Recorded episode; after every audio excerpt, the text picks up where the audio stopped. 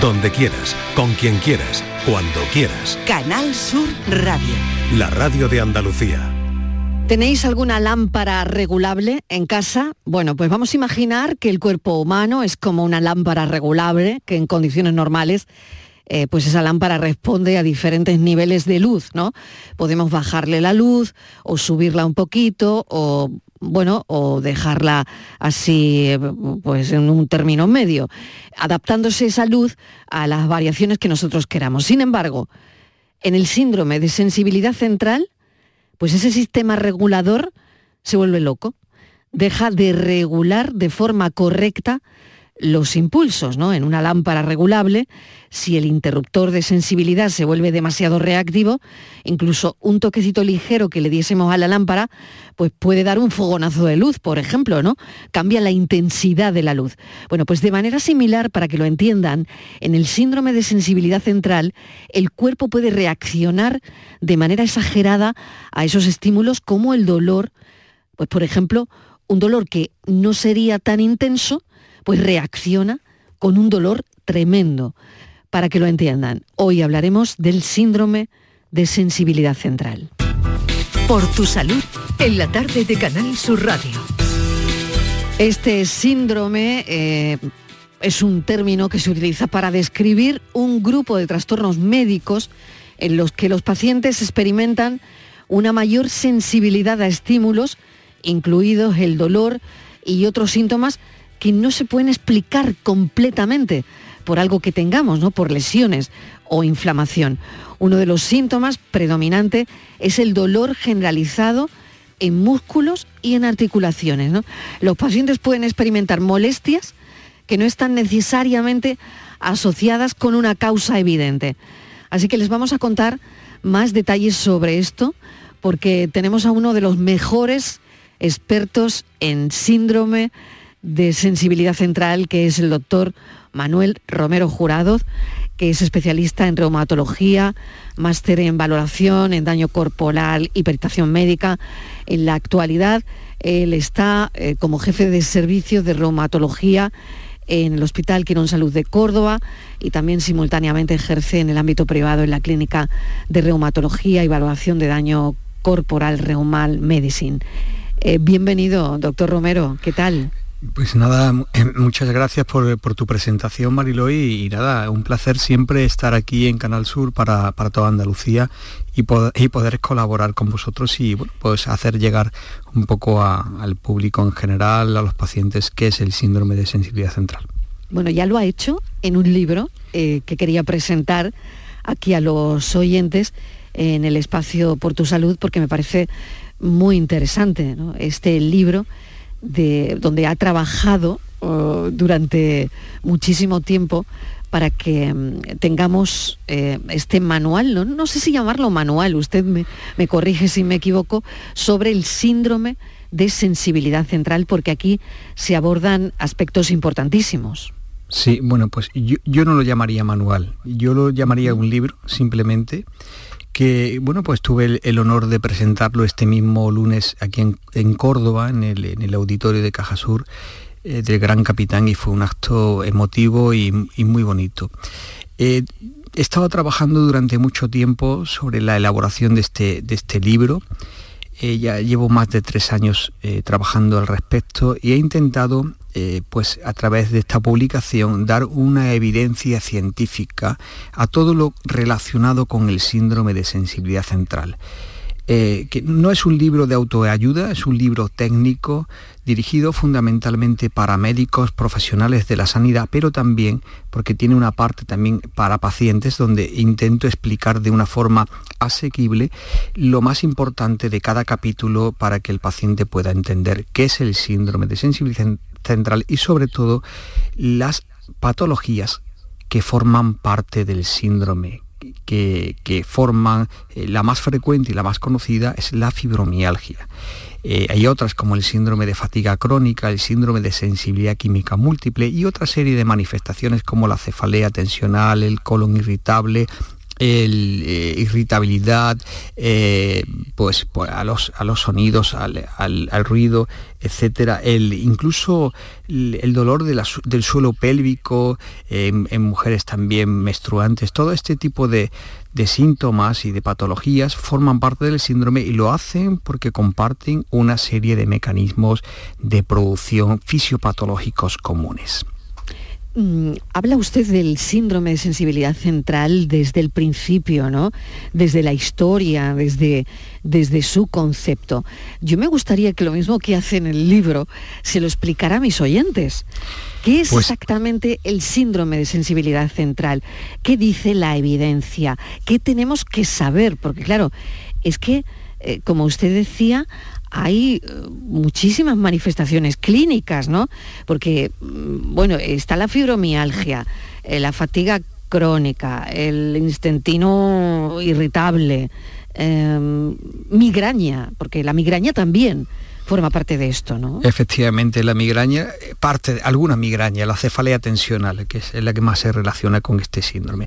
Pues en definitiva, el síndrome de sensibilidad central es, aunque aún no está reconocido como tal eh, para la, comunidad científica internacional, aún no consta con un consenso internacional, sí eh, sus inicios radican en unas primeras publicaciones en el año 1983 por un internista eh, de Estados Unidos, concretamente se llama Muhammad Yunus, es de Chicago, donde empieza a hablar de este síndrome para intentar a, eh, agrupar a una serie de, patologías o de manifestaciones que pueden compartir un mismo mecanismo de producción, que tienden a la cronicidad y con la particularidad que su causa es desconocida.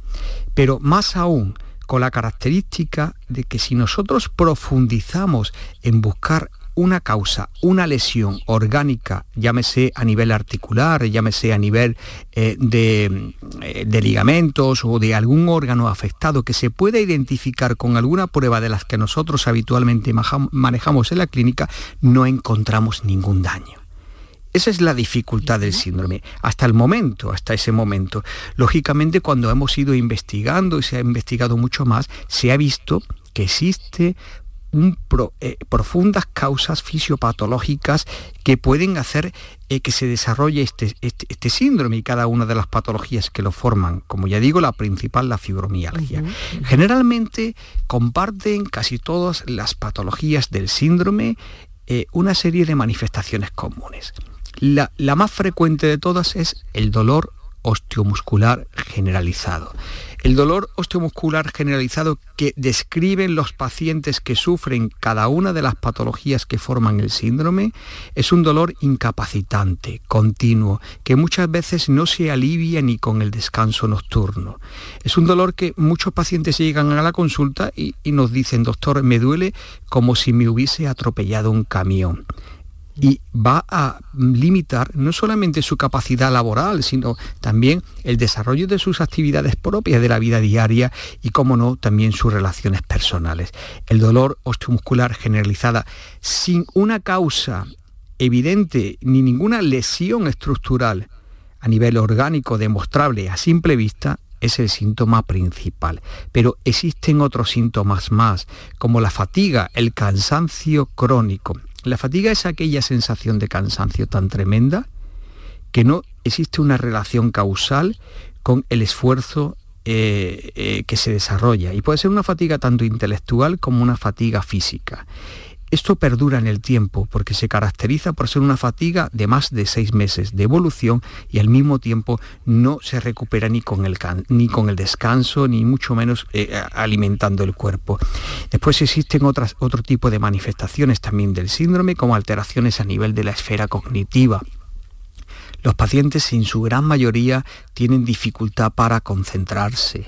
Algunos describen pérdidas de memoria. Eh, y esto le, limita muchísimo al paciente.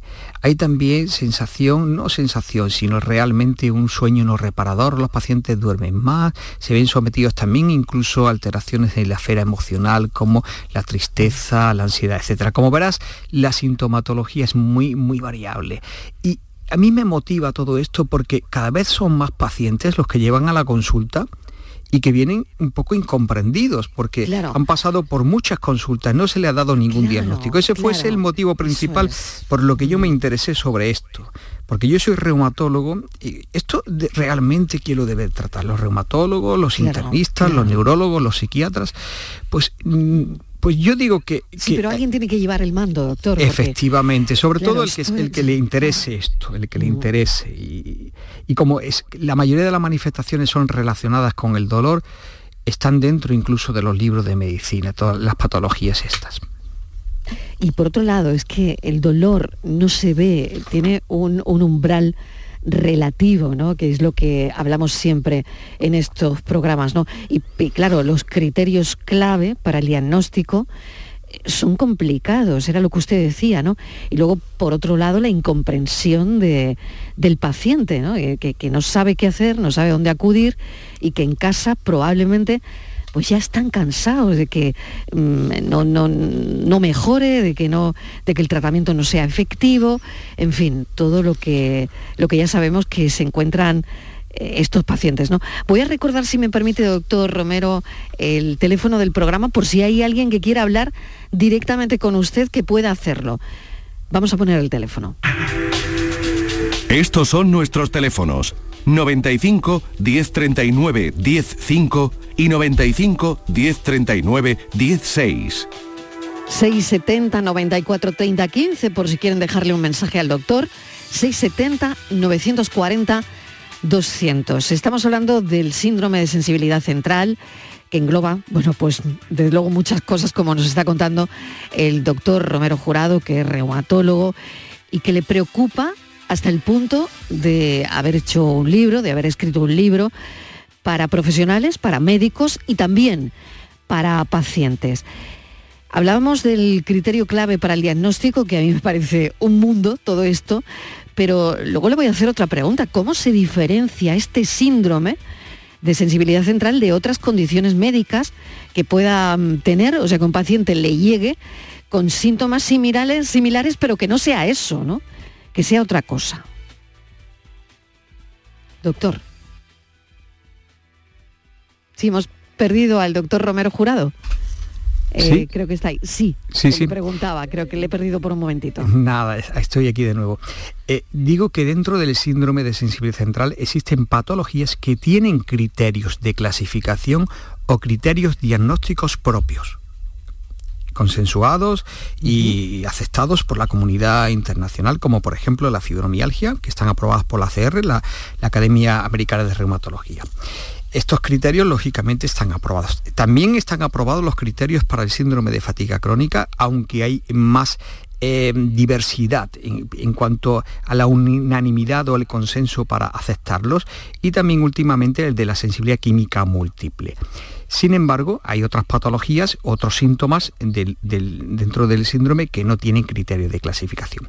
Pero dentro de las patologías que sí los tienen, es muy importante aplicar estos criterios establecidos y son fundamentales fundamentalmente criterios que se basan en las manifestaciones clínicas y sobre todo descartando otro tipo de patologías, como bien has dicho, que pudiesen ser un factor de confusión. De ahí que el diagnóstico lo tenga que hacer un médico experto. Por ejemplo, el dolor osteomuscular generalizado puede ser una manifestación que aparezca en multitud de patologías reumáticas, inflamatorias y autoinmunes y en otro tipo de patologías que eh, en manos de un personal de una persona experta debe de identificar si realmente se trata de una enfermedad inflamatoria, llámese por ejemplo una artritis reumatoide, una espondiloartropatía, una enfermedad sistémica inflamatoria como un lupus o cualquier otro tipo de patologías inflamatorias incluso del músculo que pueden originar dolor osteomuscular o es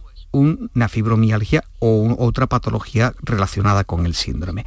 Eh, la característica principal del síndrome de sensibilidad central y de la fibromialgia en este caso es que los análisis, todas las analíticas y pruebas complementarias son normales.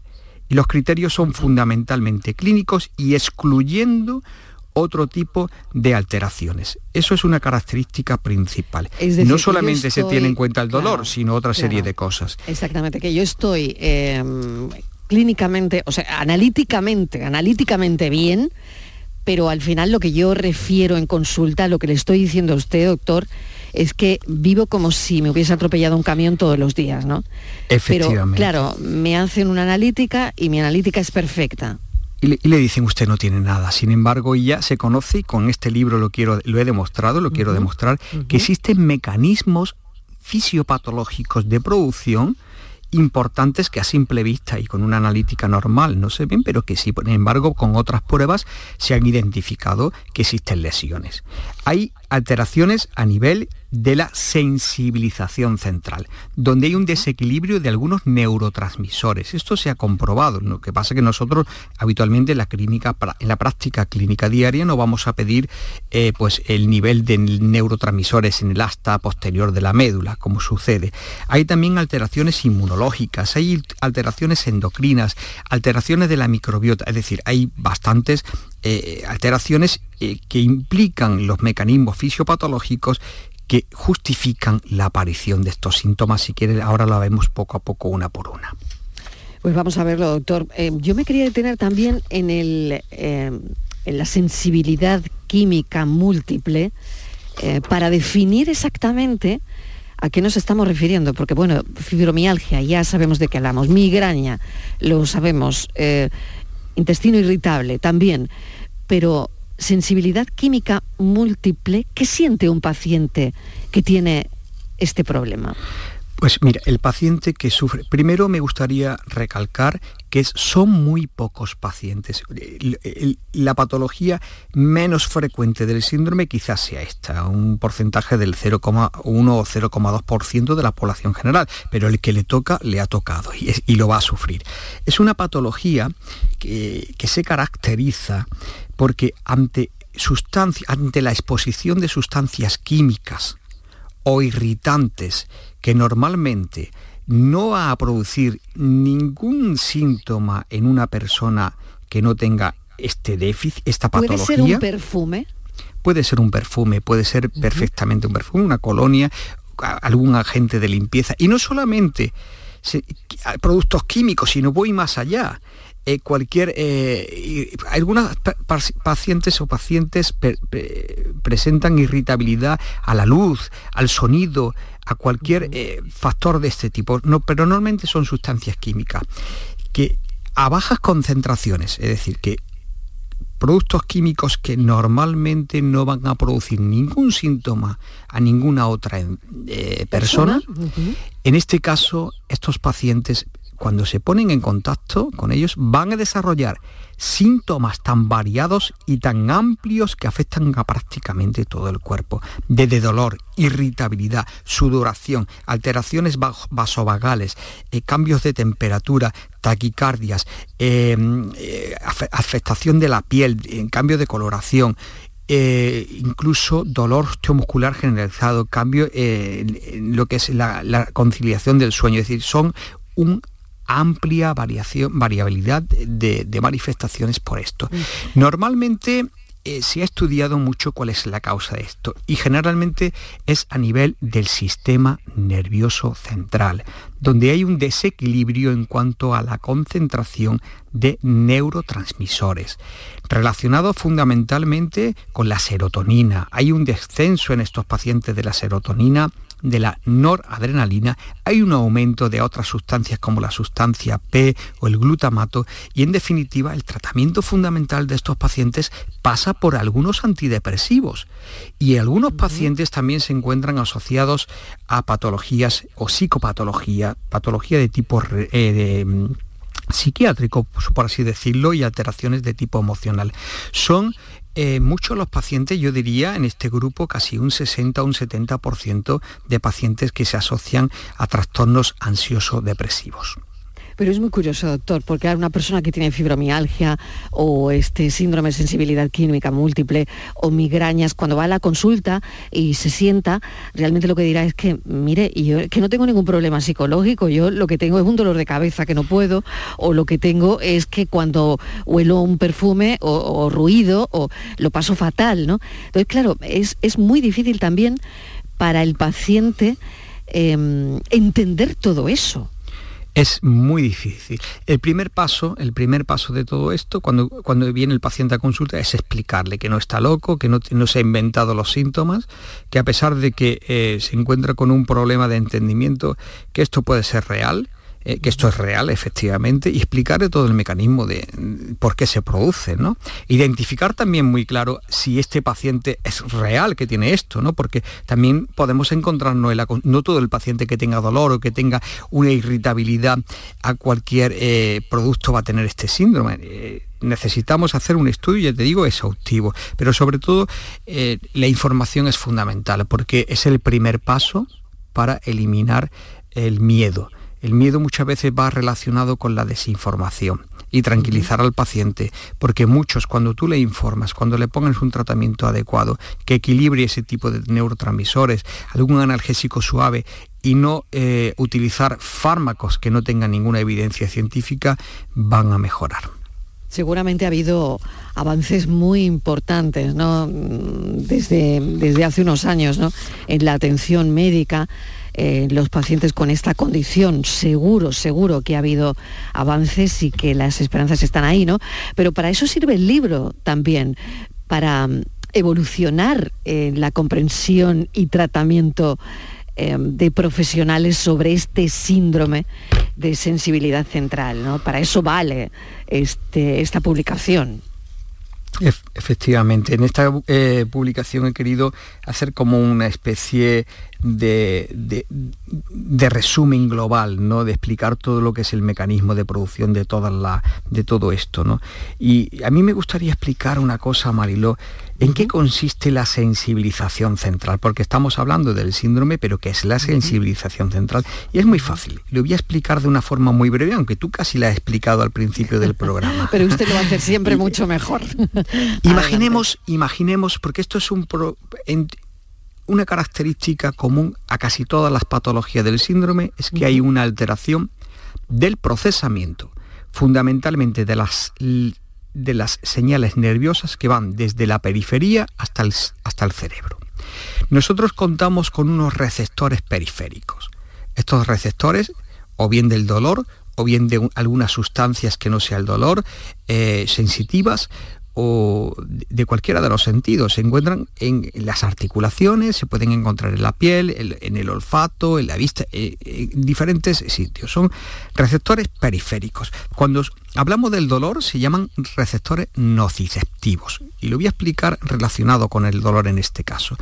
Estos receptores nociceptivos, eh, cuando reciben un impulso, doloroso, una agresión o están, eh, son víctimas de una inflamación de un tejido, imagínate, pues van a transmitir una señal dolorosa que llega hasta la médula, hasta el asta posterior de la médula. Ahí establecen una, una conexión con otra neurona a través de la liberación de una serie de neurotransmisores y de ahí llega al cerebro. El cerebro percibe que hay un dolor e inmediatamente lo normal es que emita una señal moduladora negativa para contrarrestar el efecto positivo de la estimulación y controla y se acaba todo. Ese sería el funcionamiento normal. Pero este funcionamiento normal en estos pacientes no hay. No hay.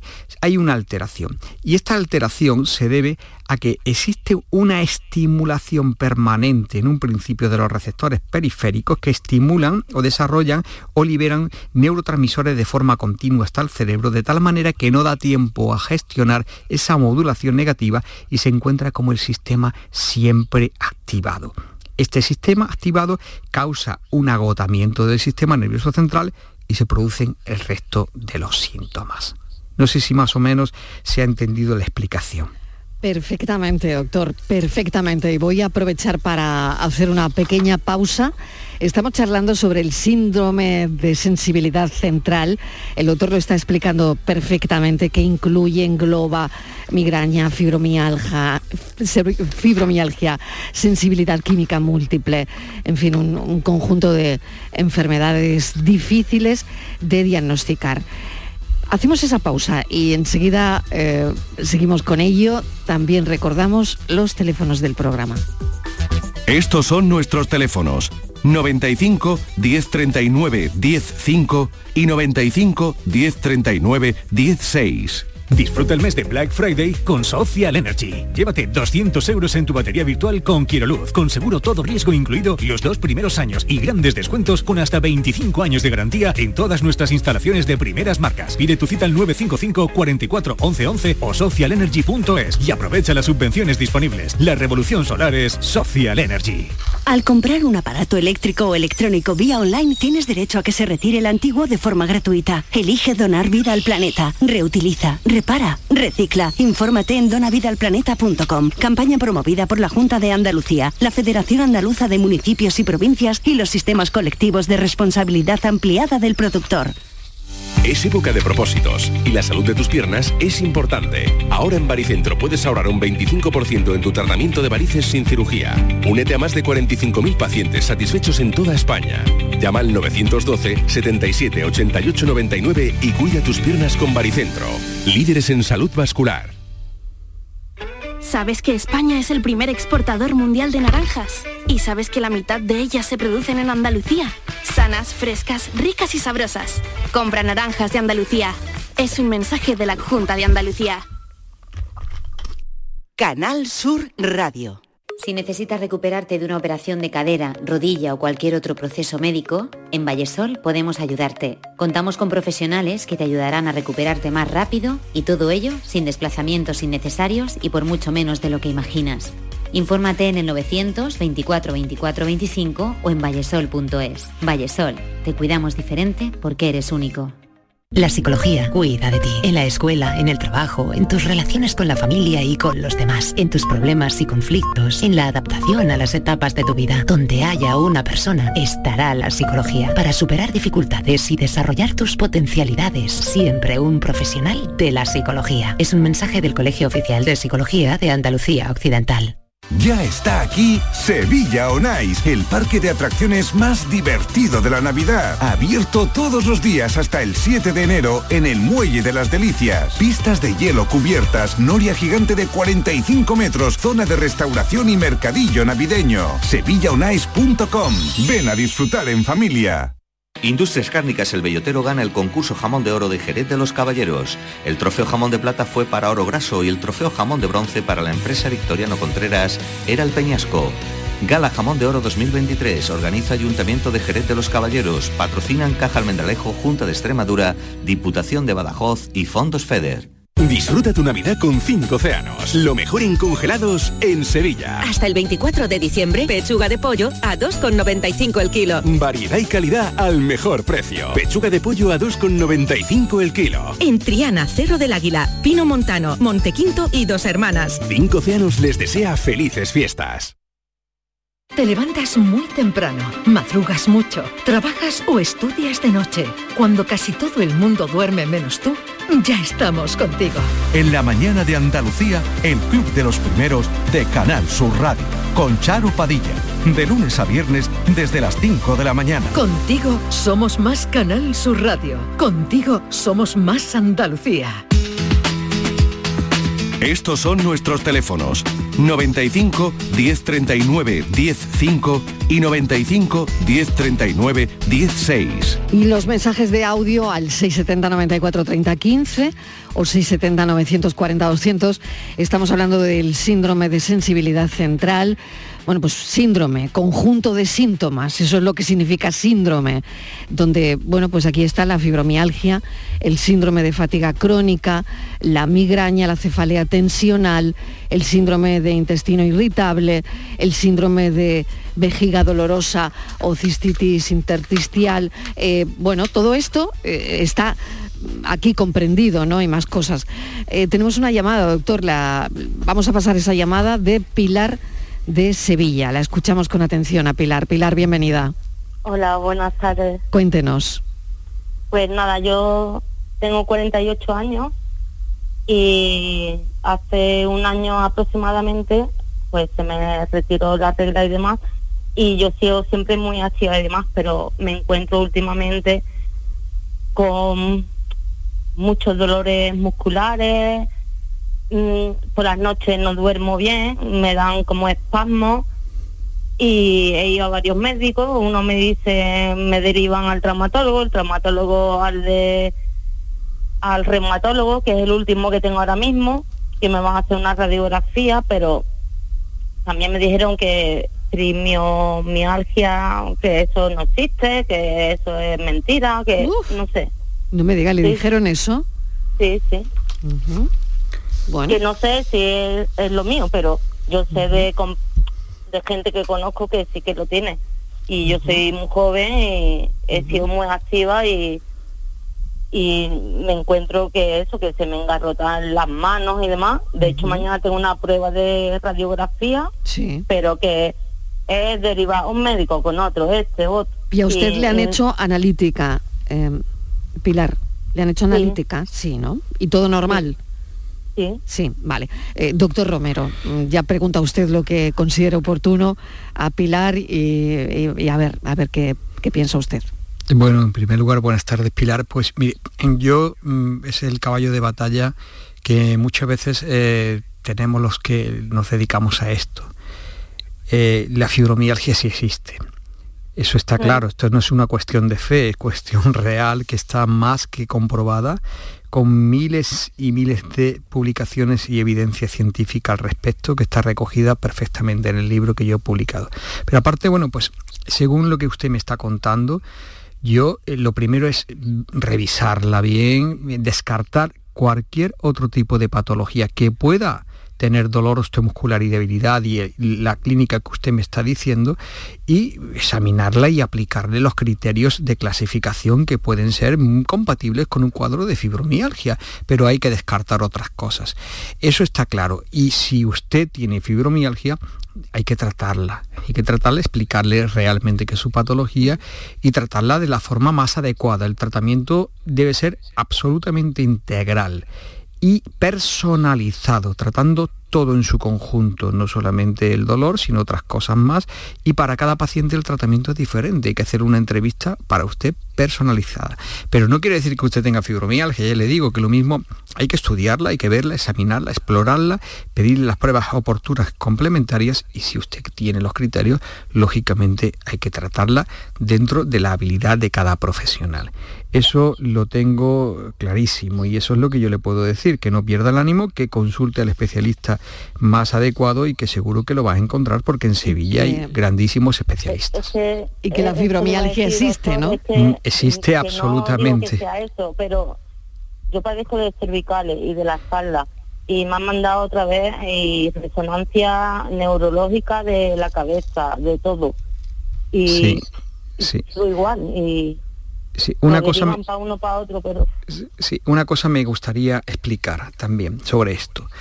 En, mi libro aparece un capítulo que habla sobre el dolor osteomuscular de tipo eh, generalizado y con un perfil neuro, neuroplástico, que es este, el perfil del dolor de origen central, que es el característico de, este, de, este, síndrome y sobre todo de la fibromialgia, que se puede asociar también a otro tipo de patologías reumáticas inflamatorias. Quiere decir que personas que, por ejemplo, que tengan un dolor cervical y que tengan artrosis, que tengan una cervicoartrosis o un dolor dorsal que tengan artrosis o lumbalgia que tengan artrosis o incluso rodillas con artrosis, eh, puede ser que tenga un dolor mecánico como consecuencia de la inflamación articular o de la afectación de la articulación por la artrosis.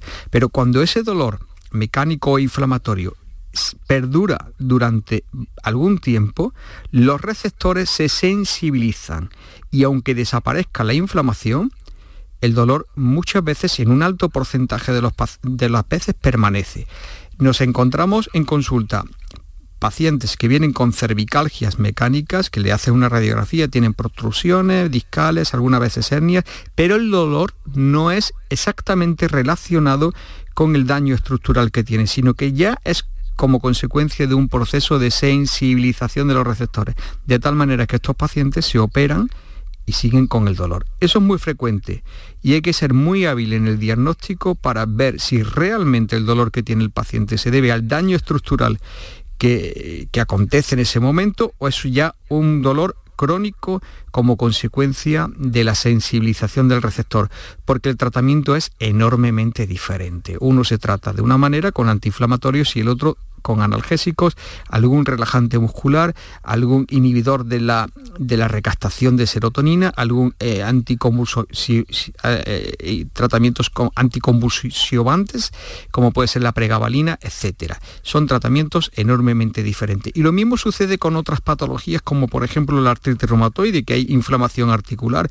Son muchos los pacientes que utilizamos corticoides, antiinflamatorios, fármacos inmunosupresores, ha remitido toda la inflamación y sin embargo el paciente permanece con dolor y se debe a este fenómeno, al fenómeno de la sensibilidad, sensibilización del receptor. No sé si ha quedado más o menos claro lo que yo quería explicar porque es muy importante. Pero usted tiene que acudir a un, mm, reumatólogo especialista y en Sevilla lo hay grandísimos. Muchísimas gracias. Muchísimas gracias. Que mejore Pilar. Y, bueno, que la fibromialgia existe. Cuando un, facultativo le dice a alguien algo que como hemos oído aquí que, decía Pilar, bueno, no, la verdad es que no, sé, no es, lo mejor, ¿no? Porque mm, está bien estudiado, ¿no? Que la fibromialgia existe. Es que me he quedado un poco, doctor, me he quedado un poco a cuadros, ¿no? Con la respuesta que le han dado. Sí, la verdad es que sí, pero bueno, ¿qué vamos a hacer? Pues luchar un poco y sobre todo con argumentos eh, científicos, de publicaciones de impacto que claro claro. lo estaba pensando lo estaba pensando. Digo personas que a lo mejor dicen no negacionistas de la fibromialgia pero en cambio otros investigan y escriben libros como el que estamos presentando aquí, ¿no? Eh, sobre el síndrome de la sensibilidad central. Voy a recordar el teléfono y, por cierto, doctor, eh, acaba de llamar, eh, bueno, alguna paciente suya de Cartaya y Lepe, que no quieren salir antena, pero quieren decirle que lo está contando muy bien, lo está explicando muy bien y quería mandarle un saludo porque bueno, se encuentran bien, ¿no? Y, parece que el tratamiento va funcionando.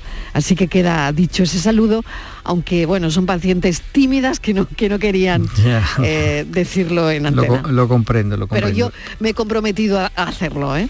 Un saludo también para ellas, para, para, para Lepe, para Cartaya, para toda la parte de Huelva, que le tengo mucho cariño también.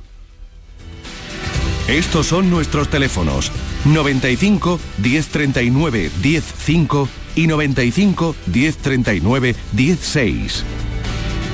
La esperanza, doctor, que por supuesto es lo último que hay que perder. Yo diría otra cosa, la esperanza y también la paciencia. Bueno, que, que ahí viene paciente, ¿no?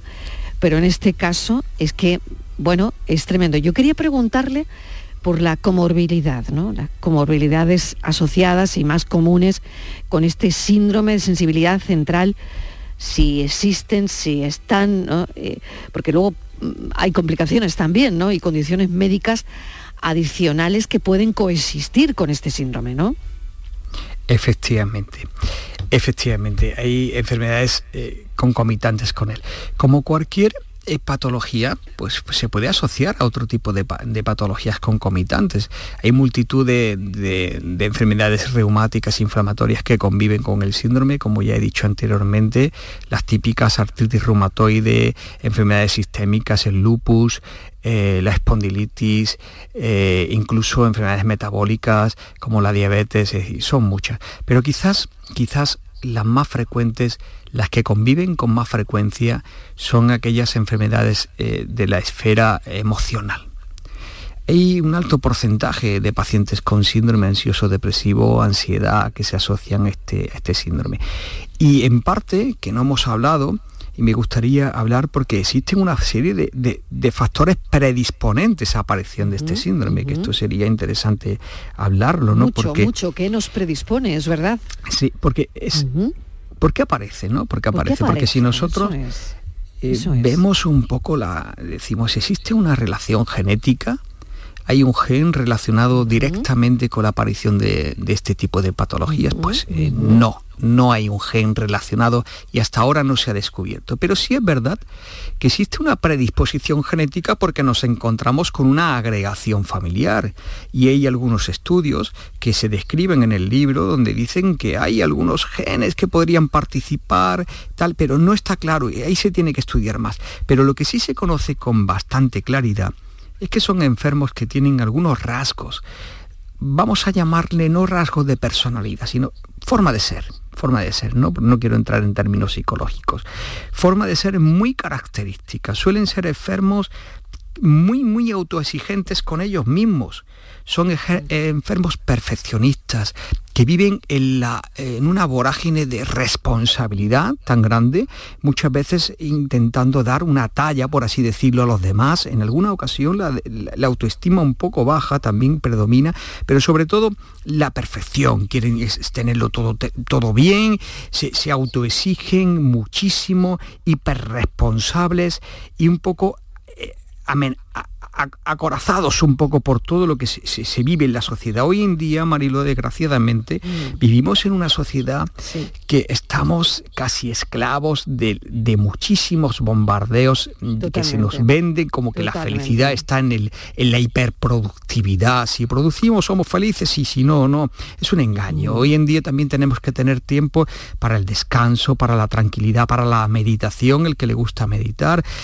para, para sus hobbies y no hemos pasado a, una desde a un a producir, a producir, a producir y muchas veces que, creemos que los que somos jefes incluso de nosotros mismos, porque tenemos, somos autónomos o lo que sea, nos llevamos el trabajo a casa, muchas veces estamos esclavos de las redes sociales, del sí me gusta, del que me digan esto, del que me digan lo otro. Todo ello crea un ambiente de un estrés tan importante que el estrés es el factor desencadenante más importante, porque se ha demostrado que influye en el eje eh, tálamo y hipofisario adrenal, va a influenciar en las glándulas eh, supraadrenales para liberar el cortisol. El cortisol es importante porque se ha demostrado que existe una correlación directa con el dolor y con la mayoría de, los, eh, de las manifestaciones de este síndrome. El descanso nocturno eh, es importantísimo, una recuperación mental para que el paciente no esté cansado pero realmente dormimos, realmente eh, nos podemos relajar con, el, con la vida que llevamos. Yo soy el primero que me pongo, por ejemplo, como ejemplo, ¿no? Y es muy importante la gestión emocional. Dentro de los pilares del tratamiento, ahora veremos, la gestión emocional es muy, muy importante. Bueno, eh, tengo pues muchas llamadas, vamos a ver las que nos da tiempo. Vamos a dejar paso a las llamadas. Eh, sí, Antonia de Jaén. Antonia, ¿qué tal? Bienvenida. Hola, buenas tardes. Cuéntenos. Eh, soy una enferma de fibromialgia y entonces quería hacer una consulta al doctor. Muy bien. Eh, de la medicación que tengo y sabes que me aconseja.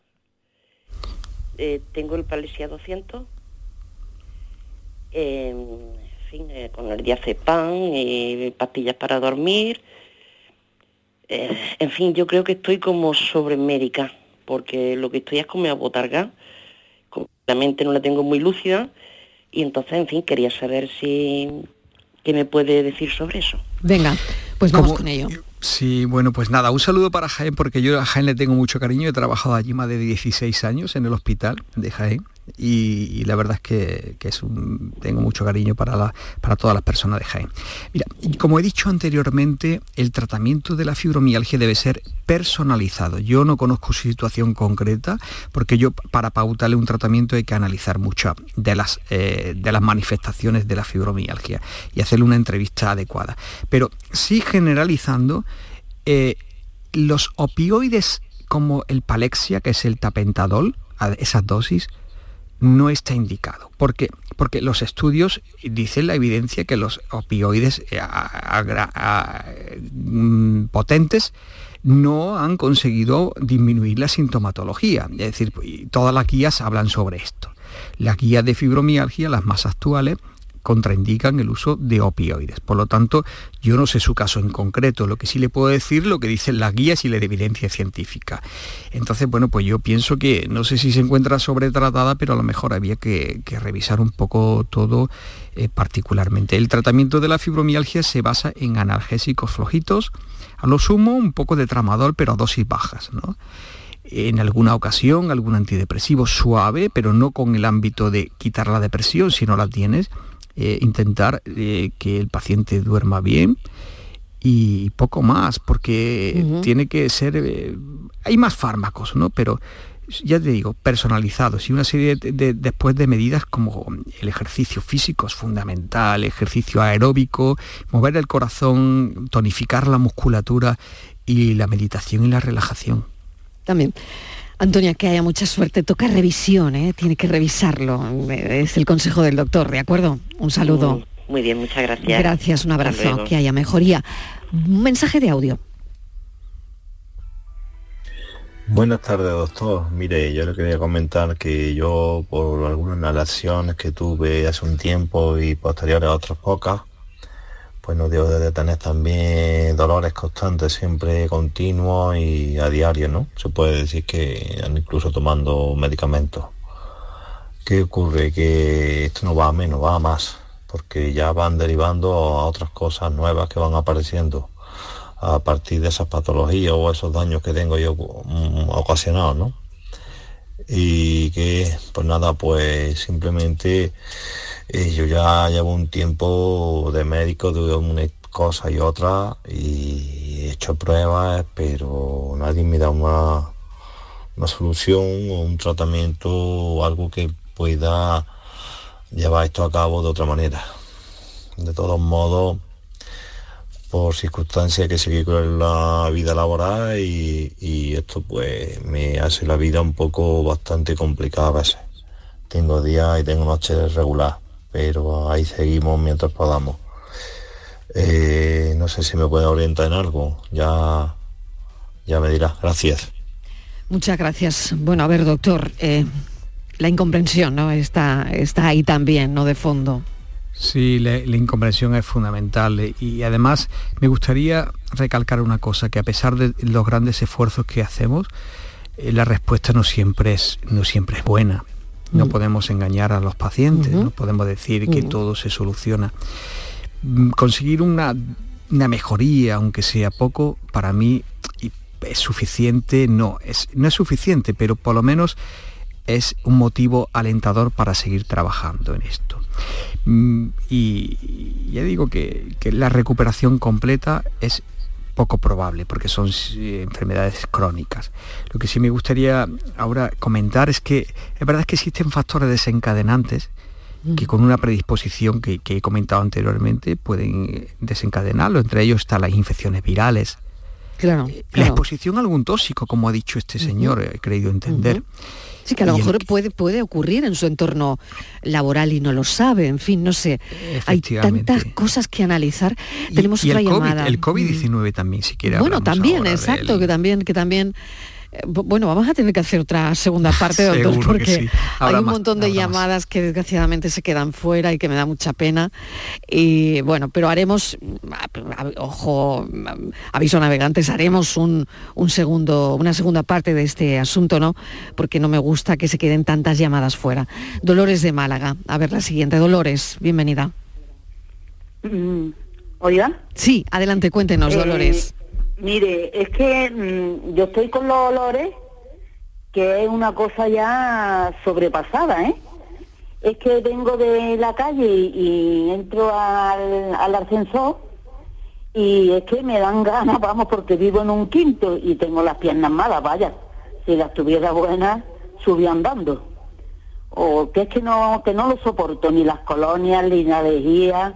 Y tenemos mi niña y yo una lucha, yo nada más que hago decirle, una echar tarro de la lejía a, lo que sea, a la ropa. Sí, sí, sí. Mamá, que, que no, que echa un poco, que eso. Mire, pero es que me está amargando la vida. Claro, claro. Colonia, colonias tampoco, ¿no? Claro, nada. Olvidado. ¿Desde hace mucho, Pero Dolores? Desde un tiempo acá. Desde un tiempo acá. Ujú. Yo siempre, antes que vivo cerca del corte inglés, aquí en Málaga, Sí. y siempre que pasaba, decía mi niña, ya está en el corte inglés. Pero ahora que estoy de una manera que no, que es que no quiero, no soporto, no. Quien no lo aguanta. Bueno, pues escucha al doctor al que le dice Dolores. A ver. Eh, sí, yo ya puedo cerrar y escucharle a él. Sí, sí, que- perfecto, perfecto. Venga, muchas gracias. un saludo.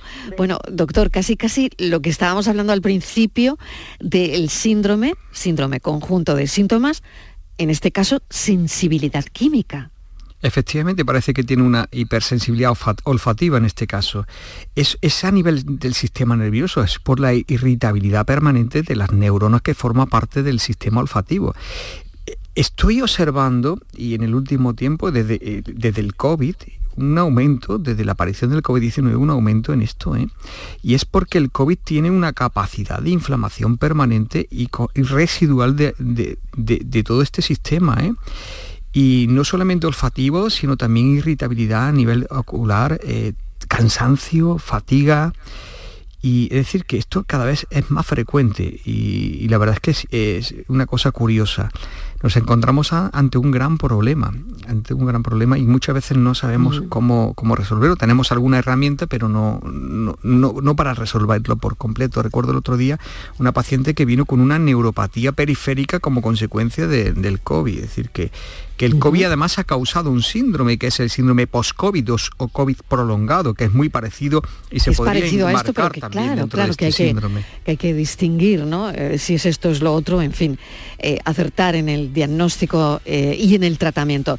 Doctor, le voy a pedir que, que llame de cita, que llame de cita, Yo estoy, que me dé estoy, cita para otro día. estoy a vuestra entera disposición Bueno, sí, lo en, agradezco en cualquier momento. Sí, porque se han quedado muchísimas llamadas fuera, porque hay personas que, bueno, pues que tienen esos síntomas como Dolores, que nos acaba de llamar, pero que no sabe muy bien, bueno, pues, pues, ¿qué tengo que hacer?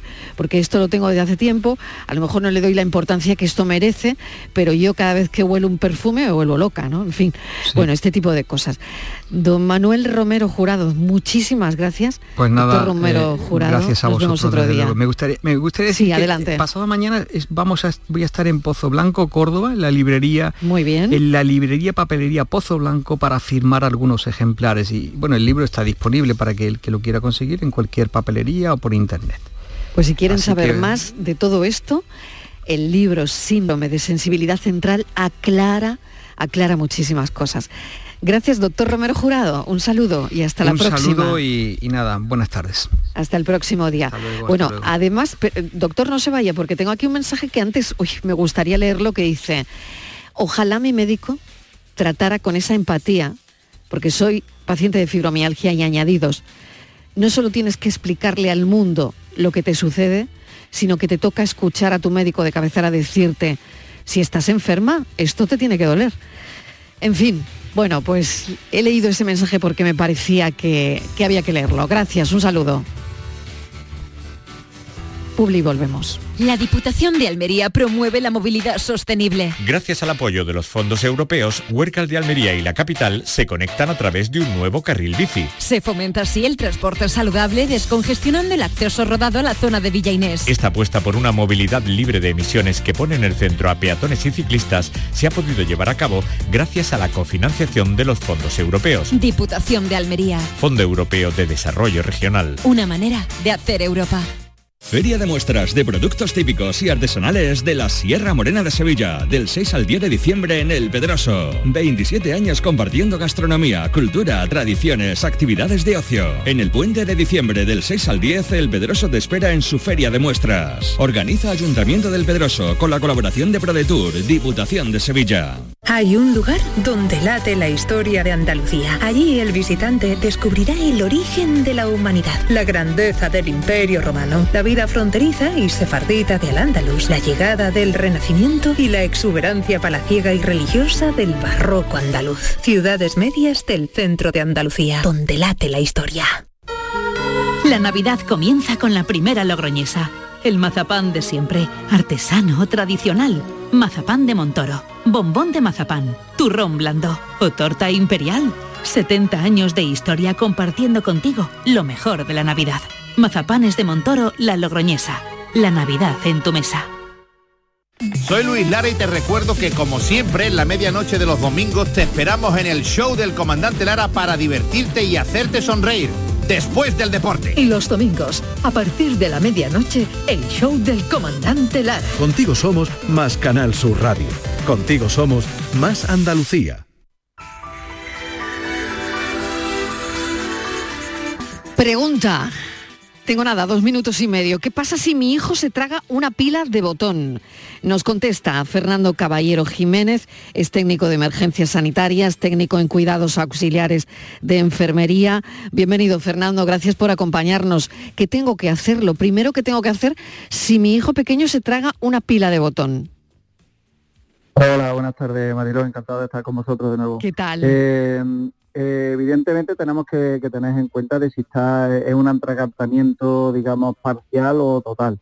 Es decir, si está, le cuesta respirar o eh, está tosiendo, digamos, o si la pila se ha quedado a medio camino de la tráquea, digamos. Entonces, si se ha quedado, si está tosiendo y está en ese medio camino, se le practicaría las técnicas de, de atragantamiento, que son dándole, si es pequeño, digamos de eh, menos de un año, pues nos los componemos en, posición eh, en la mano del antebrazo, eh, siempre inclinado hacia abajo, y le daríamos unos golpes laterales para intentar que saliera. Si, si es grave, pues evidentemente utilizamos la misma técnica, pero siempre haciendo la técnica de Henley, porque intentamos sacar ese objeto en la medida de lo posible, poniendo nuestras manos en su vientre, dependiendo de, la edad que tiene, y eh, mm, administrando los cinco golpes de abdominales. Lo que yo siempre recomiendo en estos casos es mm, beta médico, beta urgencia, porque la, pila de botón es un elemento tóxico y claro, eh, deberíamos de tener un, eh, un antídoto, digamos, un carbón activado, que es el que, el que nosotros suministramos para que esa, esa eh, pila no suministra a nuestro cuerpo pues toda aquella carga que, que no nos beneficia para nada. Hay que neutralizar la pila, hay que neutralizarla, claro. Me quedo sin tiempo, Fernando. Muchísimas gracias, nos lo ha aclarado perfectamente. Neutralizar la pila, hay que ir a urgencias, por supuesto, si nuestro hijo se traga una pila de botón, pero ya han oído que hay que hacer cosas, ¿eh? hay que hacer cosas. Fernando Caballero, mil gracias, un saludo. Eh, igualmente, encantado de estar con vosotros. Gracias. Lo tengo que dejar aquí y se quedan ahora con el Mirador y Natalia Barnes.